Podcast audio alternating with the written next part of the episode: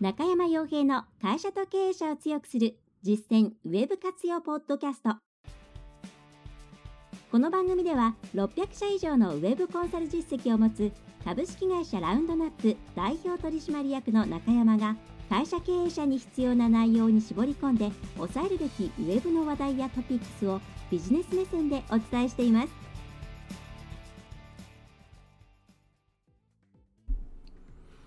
えー、皆さんこんにちは、えー、ランドナップウェブコンサルティングの中山です、えー、それでは今回もですね中小企業小規模事業者700社ぐらいですかねの経験をもとに、え今行っていきたいことということをお伝えできればと思います、はい。えーまあ、今ですね、まあ、相変わらず厳しい状況というか、まあ、どんどん厳しさは増しているわけなんですけれどもうん本当にですね精神的に参らないようにしていかなきゃいけないというのが一つあると思うんですね。まあ、今本当にすがるところがないとない時代じゃないですか。で人間割とその辺を自分たち自身で潰してきてしまったという過去があります。もともとはそのアニミズムというか、まあ、呪術的な部分で、まあ、こういうふうになっちゃうのは仕方ないとか、うんえー、ねえー、精霊様の仕業だとかそういうところもあれば、まあ、あのペストの時みたいにまあ宗教とか、えー、そういうものにすがってきた時代もあったわけなんですけども今近代合理主義ということで最終的にどう考えるかというと自分自身に責任があるっていうふうに帰結するしかないような状態になってしまっています。まあ、そうなるとこういう状況になった時に、まあ、いろいろ考えて、うんまあ、これは仕方ないあれは仕方ないっていうふうに割り切っていったとしてもでもやっぱり商売なんだから自己責任だよねっていうところに、えーまあ、たどり着いてしまうと。まあ、それはうん、間違っていることだとは思わないですし、まあ、それはそうなんですけれどもただですね、えー、それそういう結局自分の足で立っていかなきゃいけないんだよ他にはないんだよっていうことを突き詰めすぎるとそれで倒れてしまう、うん、重荷になってしまうっていう、ね、方も多いと思うんで。で今大体このネット社会特に SNS とかの話題の中心って、えー、まあその陰謀論とかそういうのは無視すればですねやっぱり最終的にその実行責任っていうところにたどり着くケースが多いですからうん今の時点でそれにちょっと耐えられないなっていう方は、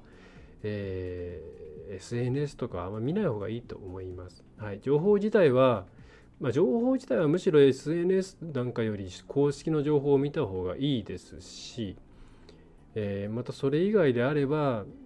目の前のお客さんのこと、まあ、目の前にいないかもしれないですけどもねお客さんのこととか自分が欲しいと思った情報を検索して調べるっていう、えー、やり方の方が、えー、いいと思います。でテレビとか SNS 基本的には受動的に、えー、情報を得る手段で、えどんどんどんどんそうやって情報をですね、えひたすらに受けていくと非常にストレッシーになってしまう。でしかも SNS に関しては自分があのこうあってほしくないっていう情報が自分自身に集まりやすいです。またこうあってほしいっていう情報も逆に集まりやすい。つまり世界そのものを、えー、きちんと表しているような情報ではなくて、うん、偏った情報が集まりやすいので、まあ、そうするとやっぱり、ね、商売もうまくいかないんで、えー、避けた方がいいのかなと思います。はい、でその絡みであのうん、今結構その、えー、横も歩くも非常に YouTube での発信が、まあ、これも YouTube で配信を、えー、していますけれども多いんですけどもこれ注意しなきゃいけない部分があるんですよ。YouTube ってこういう時にあんまり向いてなくってなんでかっていうと YouTube やってる方はわかると思うんですけれども、えー、YouTube って後からその動画に対してのフォローアップができないんですね。例えば情報が変わりました状況が変わりました、えー、っていう時に上からその動画の上書きができないんですよ。これ微妙とかだとできるんですけど、YouTube はできないんですね。まあ、それはまあ、ある意味仕方ないものだと思います。最初になんかこうバズる系の動画をバンって出して、それをそのまま別の内容の動画に差し替えてしまって、あたかもですね、えー、このその差し替えた動画がすごい人気があるように見せてしまえるとかですね、いろいろ問題ももちろんありますんで、まあ、これ YouTube の考え方としてはあり、えー、まあそそうだろうと、その大衆プラットフォームとしては仕方ないだろうと思うところではあるんですが、えー、そういうですねいつのだかわからないような情報が、うん、いっぱいこう地層のように重なっていればいいんですけどフラットに見えてしまうんですよね。でだ特に今みたいにうん政府の動きとか、えー、まあ、もちろんそのなんだろう感染者の数とかですねそういったものとかが非常にもう1日とかじゃなくて時間単位で移り変わるような状況では実はあんまり YouTube って機能しない。なんでかっていうともし見ている情報がうん3日前とかだったらもう結構状況変わりますよね。でも一般的にじゃあ大体 YouTube1 週間スパンぐらいで、まあ、新しい古いって考えますから、まあ毎日更新してる人もいますけどそうすると3日ってそんなになんか古い情報って感じしないじゃないですか。でも実際今今の3日って相当世間で言ったら今までで言ったら3ヶ月分ぐらい3ヶ月ぐらいのうん、差があるとああの、うん、変化があると思うんですよ世の中に対し世の中が。そうすると本当に時間単位うんとかでチェックしていかないと本当に正しい、まあ、現時点で正しい情報というのは得られないので、まあ、これはもう配信する人がこれは古いなと思ったら動画を削除してくれるとかそういう対応に期待するしかないんですけれどもえー、まあ、そういうですね昔の情報もどんどんどんどん出てきてしまうような情もものなので良くも悪くも。なかなかそのあるなんでしょうね決まり事とか例えばその補助金の状況とかですね助成金の話とか、えー、それとかその治療法に関する情報とかっていうのを、えー、きちんと集めるのには少々向いてないっていうのは、うん、押さえておいて見てあげてください。だからこれをあなるほどそうなんだなって思った時にその人がもっと新しい情報を出してないかなとかそういうのは必ずチェックした方がいいと思います。はいねえー、最近であればそうですね、まあ、私もこれあの、動画にあえてしなかったのはそのせいもあるんですけどあの、えっ、ー、と補助金、えー、中小企業のですねなんだ、えー、持続化の助成金、まあ、あの200万とか100万の件ですね。の申請方法について、まあ、非常に情報が錯綜していて、まあ、これテキストベースのものであれば後で注釈とかつけて済む話なんですけれども動画って注釈が、ま、つけられないわけではないんですけれどもそれはコメント欄に書くとかですね、えー、そのまんまですね間違ったうん例えばその GBizID を使うとかですね。っていう情報が残り続けてしまってまあそれが結構ですねその未だに公式のホームページで否定しているのにもあの GBizID じゃないですよっていうことをですねこ、えー、公式の方でも、えー、公式ホームページの方でも否定しているとにもかかわらず問い合わせが、うん、ずっとあるような状況になってしまったのでおそらくそれは多分 YouTube とかのそれをこれだみたいな情報を出している人が、うん、動画を取り下げてくれないからと思うんですね。というふうにあのちょっと注意して見てもらいたいなと思います。はいまあ、動画ってすごいハマってしまうと相当あのそこに、うん、一点集中してしまうんで意識が、えー、気をつけてと、まあ、テレビと同じように気をつけなきゃいけないような媒体ですね。はい、というのがあります。で、えー、一応ですねまあごめんなさいあのコロナに関してはですけれども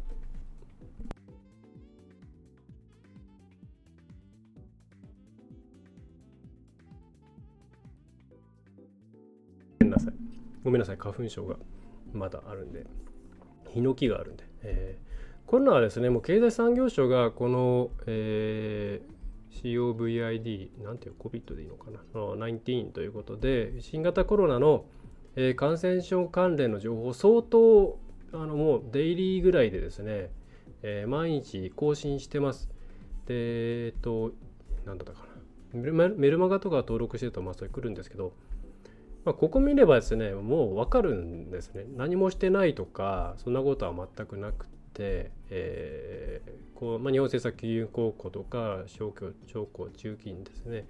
えーまあ、5年間元本の返済が不要だから5年間ずっと待ってくれてるというところでで6年目から返してくれればいいよということ。また条件に応じて複数回使えるよとかですね。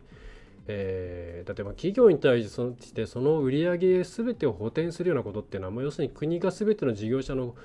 うんお客さんになり変わるなんていうのは不可能な話なので、まあ、そうすると、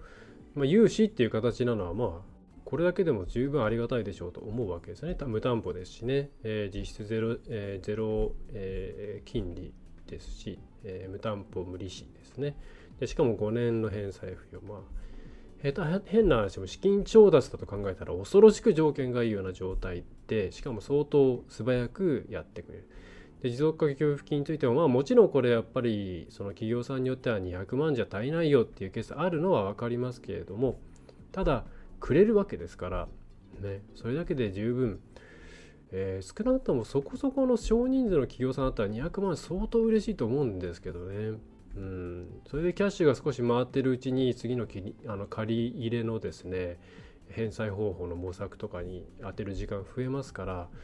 そんななんかあいうことかということはありますね。はい、であとはここにはないのかな、まあ、例の雇用調整の話もですね、えー、きちんと、まあ、休業保障がでを出すのはそれはもう労働基準法かな？で決まってますから、えー、それに対して、えー、9割ぐらい補助してくれ、まあこえー、解雇やらなければ9割解雇しちゃった場合はえー、1人でも解雇しちゃった場合は8割ですかね、まあ、相当量を補填してくれるんで、まあ、もちろんフルフルにもらえるわけじゃない。それは分かりますけれども、えーえー、それぐらい出してくれていると。でもし出してくれないならそれは事業者の問題で別に国の問題ではないので、え、それ以外にもこう見ていただくと非常にさまざまなですねものがありますしまたこれこれは国ですけど各自治体で行っているものもたくさんありますので、えそういったものをですねチェックしてもらえると、え、そんなに何もしてないわけじゃないということがきっと伝わるんじゃないかなと思うんですよね。はいえー、個人事業主とかフリーランスもそうですし雇用調整助成金になって、え、非正規の方にも出るようになってますし、えー、それは思ったようなものじゃないかもしれないですけどもや結構やれることやってるんじゃないかなという気はするんですがね。はいで、えーまあ、あとその中でもう一回ですね見てない方はぜひ見ていただきたいんですけど、えー、とはいえ商売をですね、えー、やめ愛にやめられるわけもないわけですただ、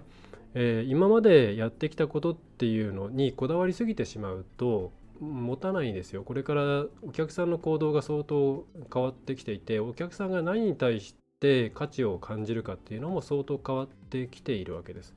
でおそらくそれは今の時代もそうなんですけどもこの後こういう厳しい状況の中でインパクトのある状況の中で人間の中に根付いてしまった行動の変容っていうのは、えー、まあ多分数年単位ですがおそらく影響ある程度次のパラダイムシフトが来るまでは変わらない可能性が高いので、えー、そうするとですね改めて今こういう状況になった時に自分たちが今までやってきたことというのをさ、え、忘れてですね今自分たちがやれることでお客さんに対して提供できる価値って何なんだろうっていうふうに頭の中をですね一旦リセットしてもらった方がいいと思います。はい、でないと中途半端な水平展開とかうん売り方を変えるだけとかですね。で終わってしまってなんか根本的に自分たちの可能性を広げられていないよねっていうことになってしまうと思います。はい、でちょっと231回見ていただきたいですしあのポッドキャストも231回で配信をしてるんでで,、えーと、でうちのサイトの方ではこの、えー、その時に使ったメモのブラックボードですね、まあ、黒板ですね。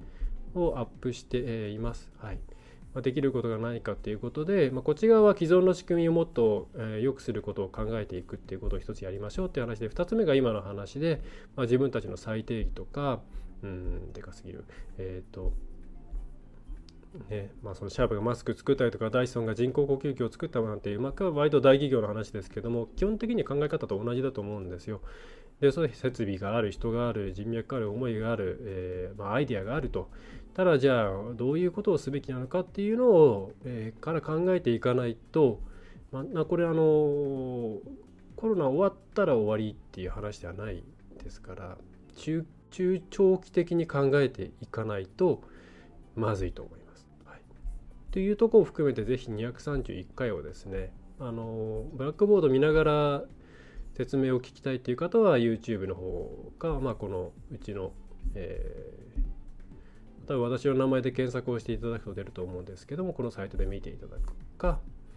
えー、それが YouTube の方ですね。で見て見ていただくといいと思います。はい、まあ、多分、うん、検索検索をすれば出てきます。はい、で、えー、そうですね。と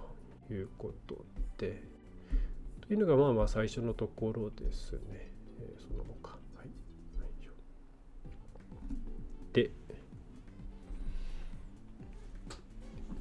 えー、でその絡みで、えー、結構こう今、まあ、うちでコロナの話が出てから増えているご相談は大体2つで、えー、1つは、え、っとまあ、通販ちょっとやりたいなっていうケースですね。業種に関わらず。はい。で、これは小規模な通販サイトを構築する仕組みっていうのは今、ありがたいことにたくさんあるので、えー、まあ、スピーディーに低予算で、えー、やることができますと。はい。まあ、その免許の話とかっていうのはちょっとサポートできないんですけど、構築自体は、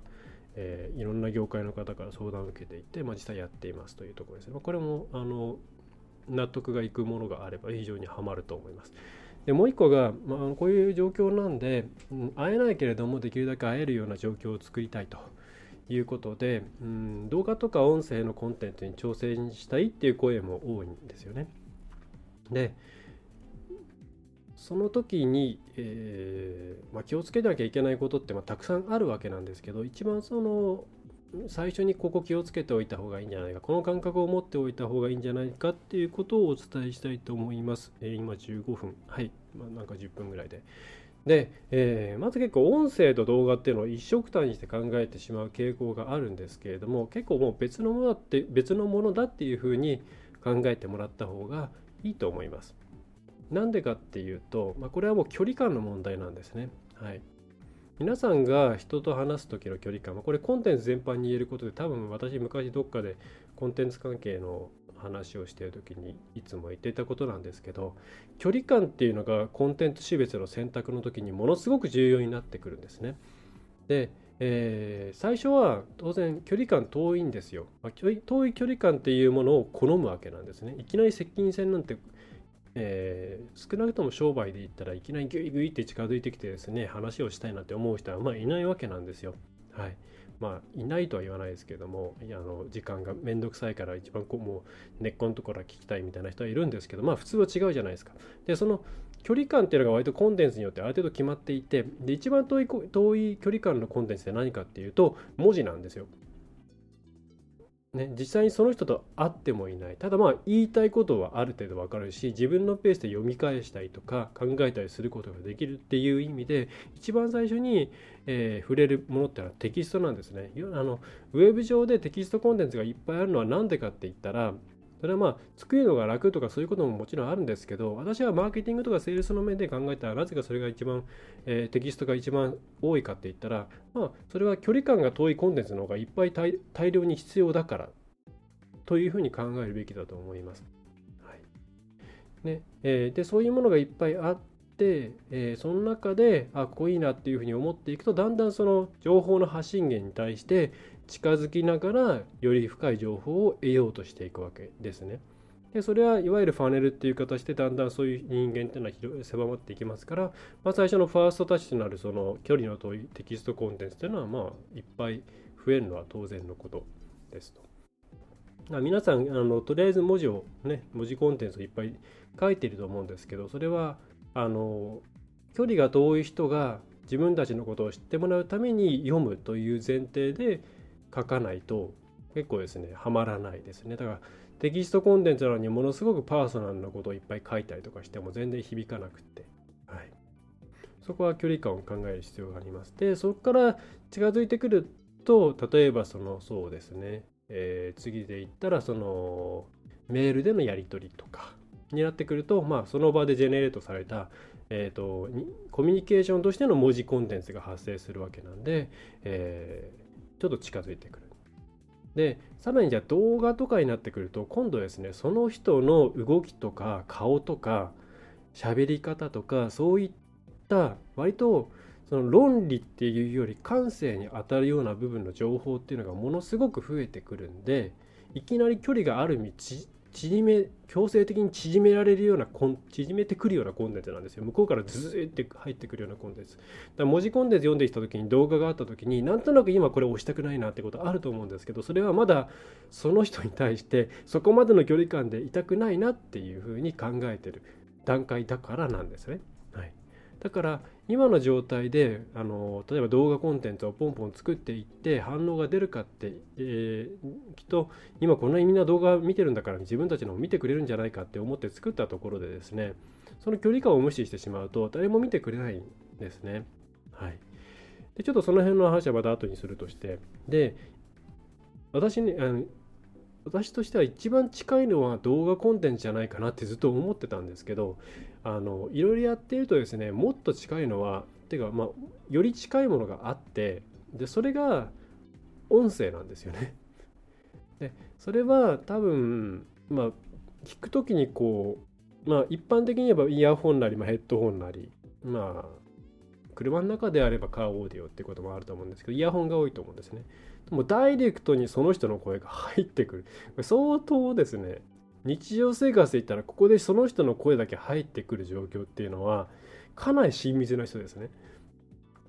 でもちろんその話してる内容とかはパブリックですし番組っていう体裁を取る時点でやっぱラジオとかと同じようなパブリックさがありますから、まあ、そういうねあのプライベート的な距離感とに比べれば当然離れていくわけなんですけどでも多分音声が一番あの一対一感があって、えー、距離が近いと思います。はい、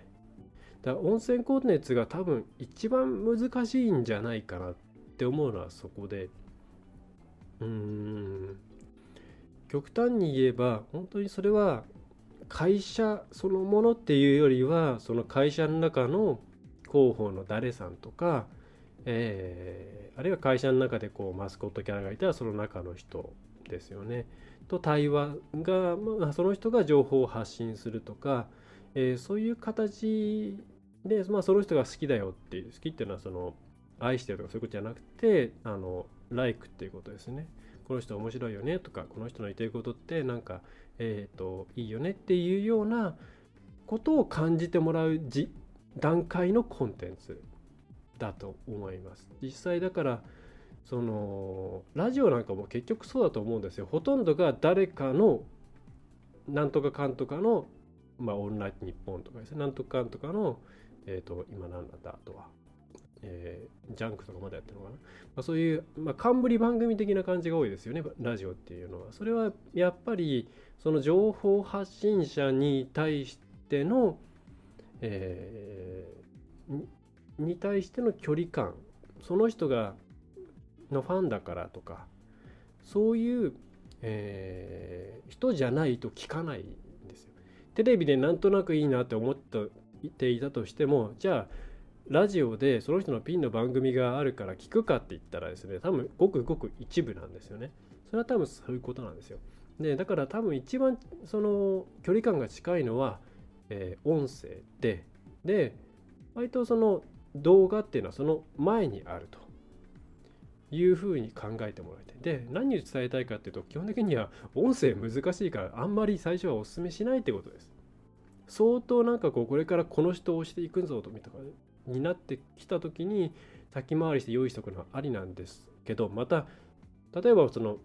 私みたいにそのほとんど見せ方としてソロでやっているような方であればその人を押していくっていうのはありだと思うんですけど企業だと難しいケースもあるじゃないですか経営者がそういうのにノリノリだっていうケースは除いてやっぱ経営者がやる場合にはそれは結構ハマるんでいいんですけど、まあ、経営者がやってるポッタからポッドキャストとかって多いですよね。はい、でもだそれ以外のポッドキャストって大体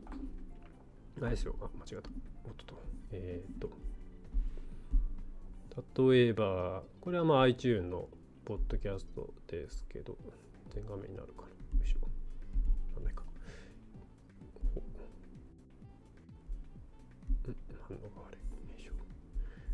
これはですね、まあ、ちょっと分かりやすいんで iTune。まあ一番、なんだかんだ言ってスタンドとして iTune が一番えー、アクセスアクセスというか、まあ、ここからのダウンロード数がうちも計測してて圧倒的に多いんで、えーまあ、配信スタンドというか、まあ、配信してる場所としては他にもポッドキャストとかですね。あ違う、えーと、Google ポッドキャストとかスティッチとかですね。あとラスト、F えーと、プレイヤーズ FM とかえっ、ー、とえっ、とえっ、となんだ？えっ、ー、と、まあ、いくつか、まあ、トゥーインとかいろいろありますけれども、圧倒的に今、ここが多いわけで、まあ、これよりアプリで見てる方の方が多いでしょうね。はい。アプリだとちょっと見せ方違うんですけど、これが多分トップですね。はい。えー、大体なんか人押しじゃないですか。見ていただければと思うんですけど、はい。えーまあ、ちなみにですね、この新作と注目作品っていうのは、もともと強いところと、最近1ヶ月かなそれぐらいで新規で出てきた人の特別枠ですね。ここって結構ですねここは簡単に割とですねあの入れます、はい、あの新しく始めた人は。ただそれ1ヶ月だったかちょっと2ヶ月だったか忘れましたけどその瞬間に消えていってしまったりするんでその間に読者層読者を獲得してねっていう意味ですね。だからここ結構ですねカオスなのが多い、えー、枠ではありますけど、え、大体なそのでこの辺はそのカテゴリー別のですけどまあほとんどが顔を出していないケースもありますが、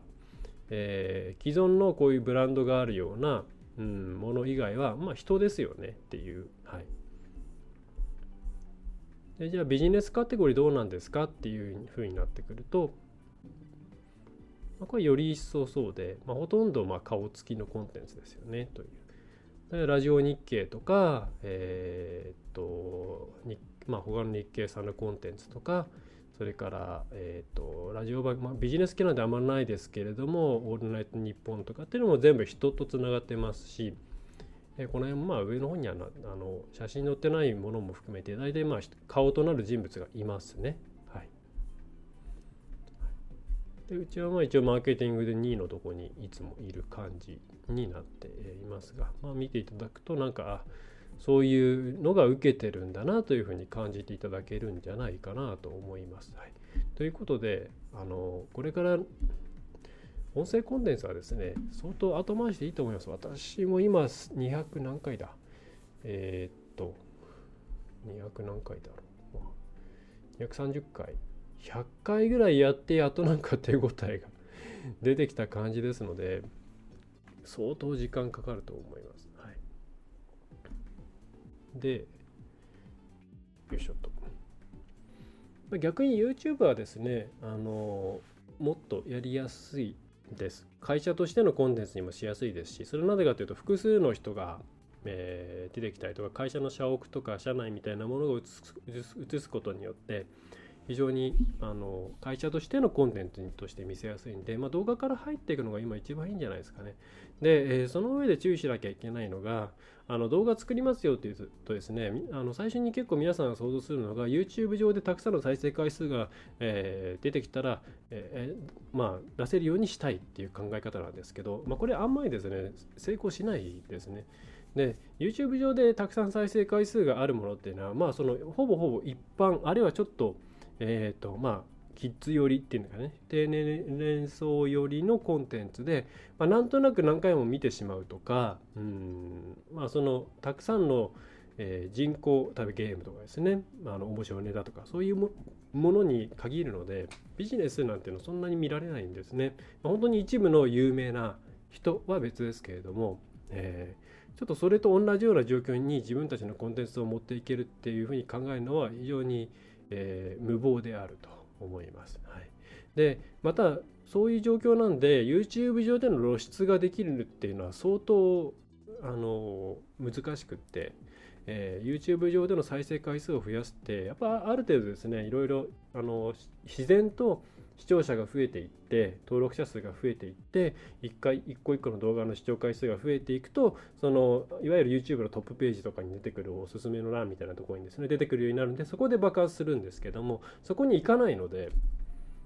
YouTube 上 YouTube っていう、まあ、いわゆるモール的な場所でですね集客力のあるモールみたいなところで、えー、自分たちがそこでなんかこう露出してそこからお客さんが来てみたいな流れを想像するのはやめた方がいいと思います。でじゃあ何に使うかって言ったら、まあ、純粋にホームページに使っちゃうとかお客さんに送るこあのフローメールとかそういう中に入れちゃう目的で、えー、作ってでそれをまあ一応アップはしておいてでお客さんがもしかしたら類似のいろんな動画見てくれるかもしれないなとかそういうのを期待してホームページとか、えーと、メールフォローとか、えー、ステップメールの中身とかそういったものの中で動画コンテンツを見せていくと。で、まあ、YouTube 上でうんぬんっていうのは、まあ、結果的に多少そこから来てくれれば、まあ、ラッキーかなぐらいで、え、見てもらっえ考えてもらった方がいいと思います。だからそんなに再生回数するを気にする気にする必要はなくて、それよりは例えばあるページに埋め込みました。じゃあそのページに来た人のうち何割がその YouTube の動画を見てくれたのかなとか、えメールで送ったら何パーセントの人がクリックしてくれたのかなとか、そういうことに対して、えー、は指標を持っていれば十分だと思いますね。まあ、あとはその契約した人に対して動画を見ましたっていうのを聞いてみて、えー、そこから、えー、アンケートなんだろう、うんまあ、評価をするとかそういう感じがいいと思います。はい、再生回数とか気にしだすと大体変な方向に行くので、まあ、企業だったらですねそこは別に気にしなくていいんじゃないかなと思います。はいまあ、もう4桁とか言ったら相当なんかハマった感じですね。ただそういう YouTube 経由で来た人から何かその商売につながるかっていうと B2B ではまずつながらないですからね。B2C なんかだとまあそこからっていうのはあります。あの案件にもよりますけれども、えー、どうなんか施工してる動画を見てそこから自分でも同じようにやってもらいたいなっていう流れはありますけれども、えー、まあいわゆる B2B 案件で会社でなんとなく YouTube のサイト見てていいなと思ったからこれ、えー、どうすか社長っていう流れはまあ考えてみるとなさそうですよね。はいまあ、YouTube まだまだ遊びっていうイメージもあるんで。うん、というところですね。まあ、間接的に使うとしたら本当に会社の中の誰かをブランディングしていってその人を中心に広告等となって、えー、ある分野に関してのリーダーシップを取っていくような感じだったらありだと思います。はいえー、ということで、えー、ここまでの内容をちょっとまとめますと30分になっちゃったんで、えーと、コロナの話を除くと動画と音声に関しては皆さん、まあ、まずそもそもコンテンツというものは距離感っていうところをすごくですね意識して作っていくことをお勧めします、まあ、今ちょっと時間があるんでコンテンツ作ろうと思っている方はお客さんがそれをえ見た見た時の距離感ですね。っていうのを考えてどのコンテンツ形態を選んでいくのか形態で形ですねテキストなのか音声なのか動画なのかホワイトペーパーなのかガイドブックなのか、えー、メールなのかとかそういうところですねこの辺りコンテンツ形態形態って何だっていうふうに思った方は、えー、うちのランドナップコンサルティングの方で、えー、とコンテンツ形態の説明の記事があるんで、そちら見ていてもらえばもらえればと思います。うんと動画の方、えー、と YouTube の方には、えー、とページの URL を貼っておきます。えー、それから、えその上で、ちょっと音声っていうものは非常に難しいと、え、あの一人というものを、人というものをフィーチャリングしないとなかなか難しいので、え、また反応を得るまでに相当相当時間がかかるんで、え、あんまりお勧めできないというところが、え2つ目。で3つ目としては動画っていうのを作るのはいいんです。あので伝えられるものも多いんでいいんですけれども、えー、YouTube っていうですね、えー、ところから集客をしていくっていうイメージとかそこでの再生回数を伸ばすっていうところをひたすら追いかけていくっていうのは不毛な形になりますしビジネスに貢献しないケースが多いんでそれよりは自分たちのマーケティングの、まあ、ホームページとかメールとかそういうマーケティングのフローの中でどういうふうに使っていくのかっていうところをですね、えー、突き詰めるこのこの部分は動画にした方がいいなとか、えー、そういうふうにして使っていくっていう方向性を、えー、お勧めしますと。はい、という3つですね。はいねえー、まあ、なかなかいろんなこと動きづらいということもあるかもしれませんが、まあ、とはいえですね希望を失わずにやっていかなきゃいけないです。はいえー、簡単にですね会社を畳むっていうこともできないですし、まあ、この間も、えー、タクシー会社さんですかね、ま、全員解雇して、えー、失業保険もらいましょうという話でまとまったかと思えばやはり一部から反対があって、えー、取り消してくれということで、まあ、混乱が起きてごたごたになってしまうということで予測可能なものがですね全然多くないと、まあ、やっぱりでっかい企業になればなるほど、えー、そんなに簡単に統制が取れるものではないし一人一人が声を上げる時代なんで、えまあ、なるべくですね事業をうまいこと継続させていきながら